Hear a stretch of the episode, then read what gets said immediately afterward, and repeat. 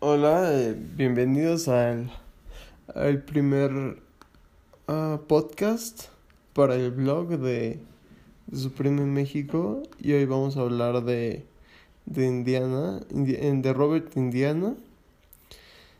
Em, básicamente el podcast lo voy a usar para complementar eh, pues todos los blogs y dar mi punto de vista sobre cada artista o, algún tema en específico que quiera tomar, eh, no sé, para también decir otras opiniones o comentarios em, que, no, que no haya dicho en el, en el blog o simplemente para simplificar el, eh, los blogs y los puedan escuchar y, y sea más fácil o, o podamos tener una, una, ¿cómo se llama?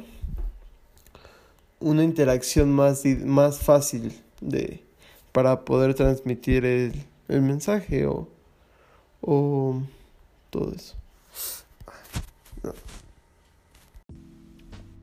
Hola, esta es la segunda parte del blog, eh, donde hablaré sobre Robert Indiana. Es su, verdadero no, su verdadero nombre era Robert Clark, eh, conocido como Robert Indiana. Fue un diseñador, pintor y escultor estadounidense eh, asociado en el movimiento pop art. Indiana creó muchas obras en sus años de vida eh, pero la obra más reconocida de él fue la escultura y pintura de Love.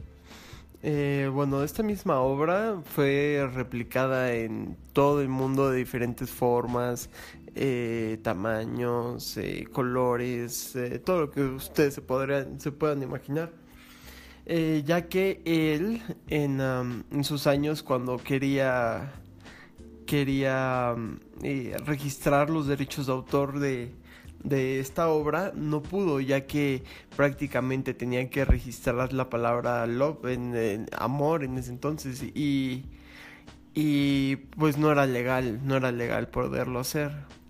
Entonces, eh, por eso mismo existieron muchas imitaciones, eh, mucha gente lo replicó y y, también por eso mismo también la obra se hizo más eh, popular en ese entonces, ya que eh, gracias a todo, todo ese mismo, toda esa misma cantidad de reproducciones de esa misma obra, eh, la obra se hizo todavía más popular de lo que era.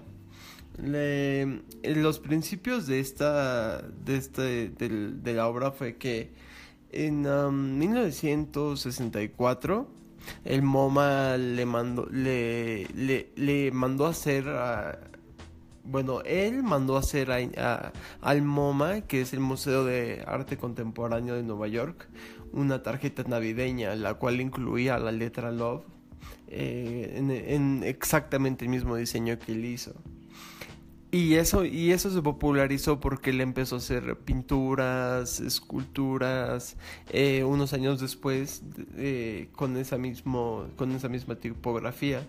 Y fue hasta 1973 donde eh, la, el Servicio Postal de los Estados Unidos creó un sello con el, con el mismo diseño y se que se vendía eso en ese entonces el, el sello se vendía en 8 centavos y se conocían como las love stamps. Y eso fue que se popular que se hizo popularizar en todo en todo en, todo Estados Unidos. Ya que pues eh, es como si llegaras aquí a Correos de México y pusieras una postal con tu diseño demás. Eh, pues se populariza como el mismo caso del del diseño que hacen de los boletos del metro. Eh, hay uno que se llama perro no sé cómo se llama, pero es perro bonito o algo así. En Instagram lo pueden checar y él hace algunos diseños para... Bueno, creo que hizo un, un boleto para el metro y lo pueden checar, o sea, no sé, son como formas que haces para popularizar tu trabajo. Y... y su, bueno, básicamente su trabajo consistía en... en em, en emplear símbolos y palabras de la vida cotidiana eh, pintados en colores vivos, eh, como lo es el mismo pop art. Eh, representaban la cultura y la vida estadounidense en esos años donde él trabajaba, ya que su trabajo consistía como en, en señalamientos que veía en las calles, en, en, logotipos de marcas de esos entonces, en los colores que, que usaban esas mismas marcas para llamar la atención. Eh, también como estuvo relacionado con diferentes artistas en esos entonces, algunos de los artistas con los que él trabajaba eh, se, se, concentraban más en, en color, en, en, contraste, en todo eso. Y eso fue que él utilizó como inspiración para el trabajo de toda su vida, ya que eh, todo lo que él quería hacer en ese entonces era representar el sueño americano en una obra de arte. Em, eh, si ustedes pueden checar, pueden checar todo el trabajo de Robert Indiana en robertindiana.com y pueden ver desde sus esculturas de los de, en, sus, en sus inicios como puede ser como pueden ver el cambio de, de su trabajo de los 60 a los 70 a los 80 también él hizo una campaña para apoyar a Barack Obama en el 2000, creo que en 2009, en la cual en vez de decir love decía hope. Y eso también fue como su última obra más representativa de toda su vida. Y eso también hizo que se popularizara más su trabajo, aunque ya era popular en esos años. Eh, para más información, ustedes pueden checar. Hay un video donde eh, es un, eh, un, acercamiento al artista en su estudio, eh, donde habla sobre, su trabajo. Si quieren conocer más, pueden buscar videos en YouTube y demás. Y en, el siguiente, en la siguiente parte del podcast voy a hablar sobre las referencias de Supreme a Robert Indiana.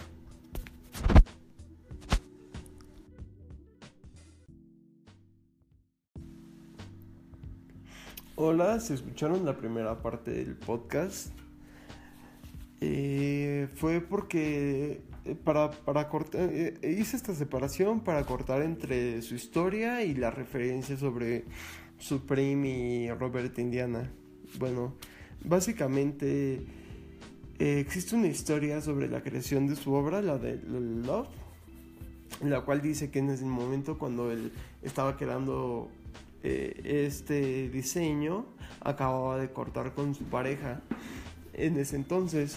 Entonces decían que la intención de hacer esta obra era usar la palabra fuck, solo que en ese momento eh, fue censurada y no, no, no, no dio luz en ese entonces.